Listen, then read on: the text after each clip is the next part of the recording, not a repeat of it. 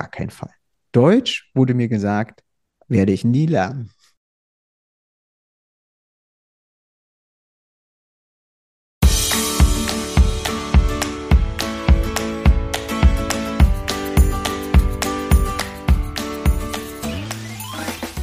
Ich wünsche dir einen wunderschönen guten Mega Morgen. Hier ist wieder Rocket, dein Podcast für Gewinnerkinder. Mit mir, Hannes Karnes und du auch. Wir legen erstmal los mit unserem Power Dance. Also, steh auf, dreh die Musik laut und tanz einfach los.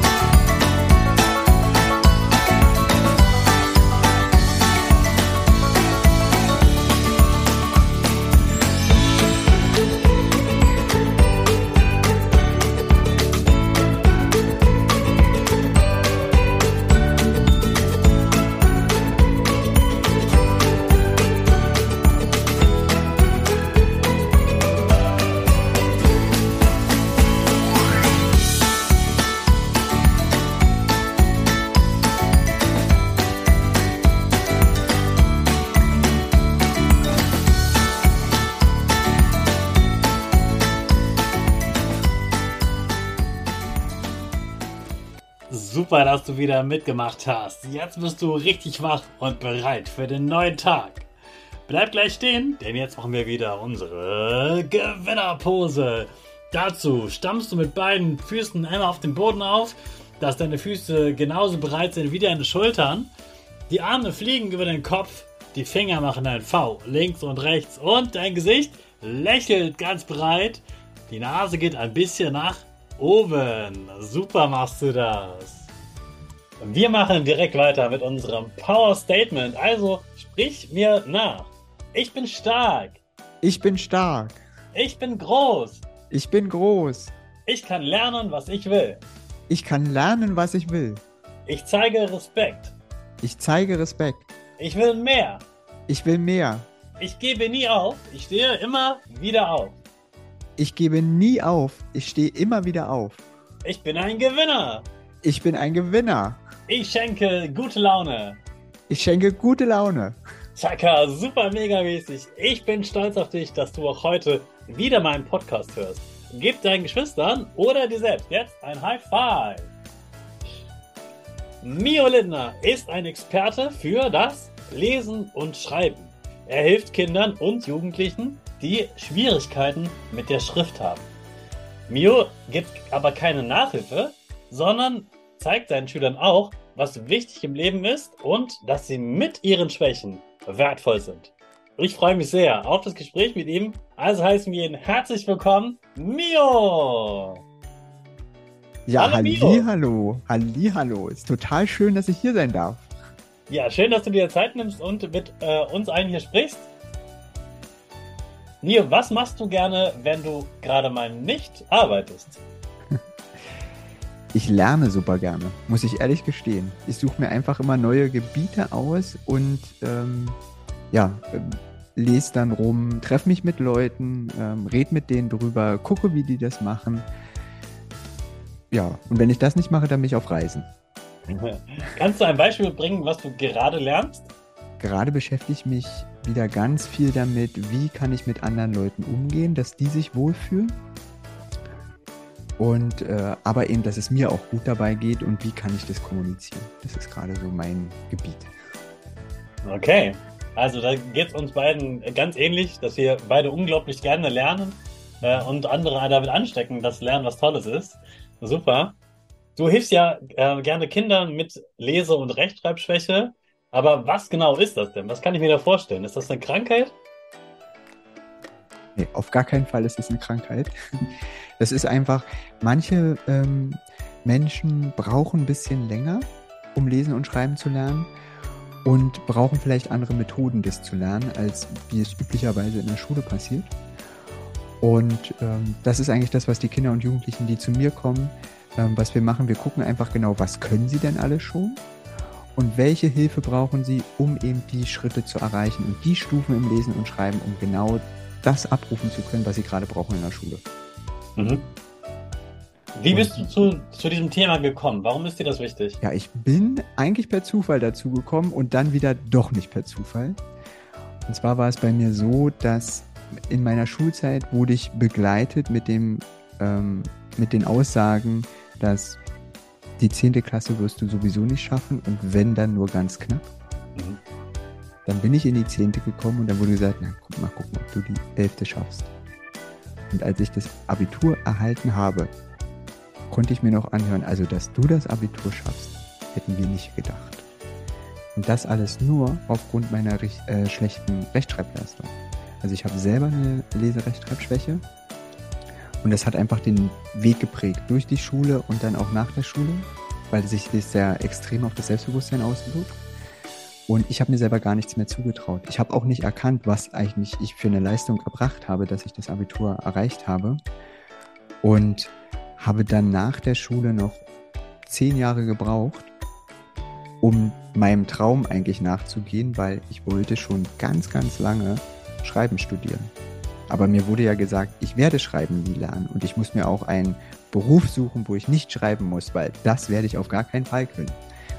Und hatte immer noch im Kopf, na studieren wirst du nicht können, weil du kannst ja nicht genug schreiben. Mhm. Und hatte dann aber einen Studiengang gefunden, wo nur 25 Prozent waren ähm, Theorie, der Rest war Praxis. Und es war Digital Film und 3D-Animation. Und in diesem Studium hatten wir ziemlich zum Ende Drehbuch schreiben. Mhm. Bis dahin habe ich eigentlich schon für alle die Geschichten oder für ganz, ganz viele die Geschichten geschrieben, dass die rund sind. Und in diesem Drehbuchschreiben hatte ich irgendwann eine Aufgabe. Ähm, wir sollten Dialog schreiben und ich habe ähm, Dialog überarbeitet und habe wieder festgestellt, ach, das macht mir ja richtig Spaß. Ich hatte völlig vergessen, wie viel Spaß ich hatte am Schreiben, wenn ich nicht auf die Rechtschreibung achte. Und das war der Vorteil beim Drehbuchschreiben, da es ja ein Arbeitsinstrument ist, hat niemand so richtig drauf geachtet, ist das jetzt richtig geschrieben, das hat sich sowieso im Prozess geändert. Und während ich an dem Dialog gearbeitet habe, ist mir meine Zeit, die ich im englischen Internat hatte, weil ich war nämlich äh, für kurze Zeit im englischen Internat nach der 11. Klasse, ist mir mein Englischlehrer von da wieder eingefallen. Und ähm, ich hatte genauso wie in der deutschen Schule den Moment in der englischen Schule, dass ich musste extra zu den Lehrern, weil ich hatte was abgegeben, äh, ohne Zeit zu haben, das zu kontrollieren. Und ich dachte, oh nein, jetzt geht das wieder los wie in der deutschen Schule, dass mir gesagt wurde, was ich alles nicht kann und äh, dass ich dann Englisch nicht weitermachen kann. Also ich habe richtig Englisch mir ausgesucht als ähm, A-Level-Kurs. Das war, ist also vergleichbar mit dem Leistungskurs in, in Deutschland. Aber mich erwartete dort mein lächelnder Lehrer, der immer gelächelt hat. Und er hatte immer einen braunen Anzug an und ein ganz stark gebügeltes weißes Hemd und ein rundes Gesicht. Und ich ging dann da rein in den Raum und er lächelte und ich war total verwundert, dass er lächelt. Und er guckte dann nur kurz hoch und guckte dann wieder auf das Blatt und ich habe es auch sofort erkannt, es war nämlich komplett rot. Ich wusste, es ist mein Essay. Und er fragte nur, schreibst du noch mehr? Und ja, ich konnte nur antworten, hm. Und ja, warum denn so zögerlich? Ja, naja, ist ja alles rot und ich schreibe ja immer schlecht. Und sagte, ja, ja. Only because you can't spell doesn't mean you can't write. Also nur weil du nicht Rechtschreibung kannst, heißt es nicht, dass du nicht schreiben kannst. Und dann kam er auf mich zu und meinte, der Inhalt ist marvelous, also großartig von dem Essay. Und wenn ich möchte, bringt er mir inhaltlich das Schreiben bei. Die Rechtschreibung würde ihn nicht interessieren. Er ist auch großer Fan von Literatur und das ist der Inhalt, der zählt. Das Kontrollieren und die Rechtschreibung, das kann man im Nachhinein machen und kann man auch lernen. Und dann haben wir uns fast jeden Nachmittag getroffen und mit ihm bin ich so die ersten Schritte gegangen, was heißt Creative Writing, also wirklich so über den Text äh, reden, viel nochmal überlegen, passen die Wörter, muss die Satzstruktur geändert werden, so. Und als ich aus der Schule gegangen bin, hat er immer gesagt, wenn ich jemals studieren sollte, dann sollte ich Creative Writing studieren. Und dann hat er mir auch einen Brief mitgegeben, da hat er das alles aufgeschrieben. Aber wie gesagt, ich hatte das alles vergessen. Ich bin zurück ins deutsche Schulsystem und hatte wieder mit den gleichen Lehrkräften zu tun und hatte auch das Päckchen und den Stempel auf. Und damit konnte ich gar nicht. Und am Ende der Schulzeit hatte ich die englische Zeit vergessen. Mhm. Und als ich an dieser Aufgabe im Drehbuch ähm, schreiben dran gesessen habe, war das so, plötzlich war alles wieder da. Und dann war der Gedanke da, okay, ich mache das jetzt. Ich werde schreiben studieren. Wurde dort auch genommen an meiner Wunschuni. Und das Erste, was da passiert ist, war, okay, du hast eine Leserechtschreibschwäche, überhaupt kein Problem. Da ist eine Lerntherapeutin, die Person hilft dir bei Abgaben und das mit dem Schreiben wirst du hier lernen. Auch das Inhaltliche. Und so war es dann auch. Also ich habe mich ähm, regelmäßig mit meiner Lerntherapeutin getroffen und habe mir so die englische Schriftsprache erarbeitet mit ihrer Hilfe.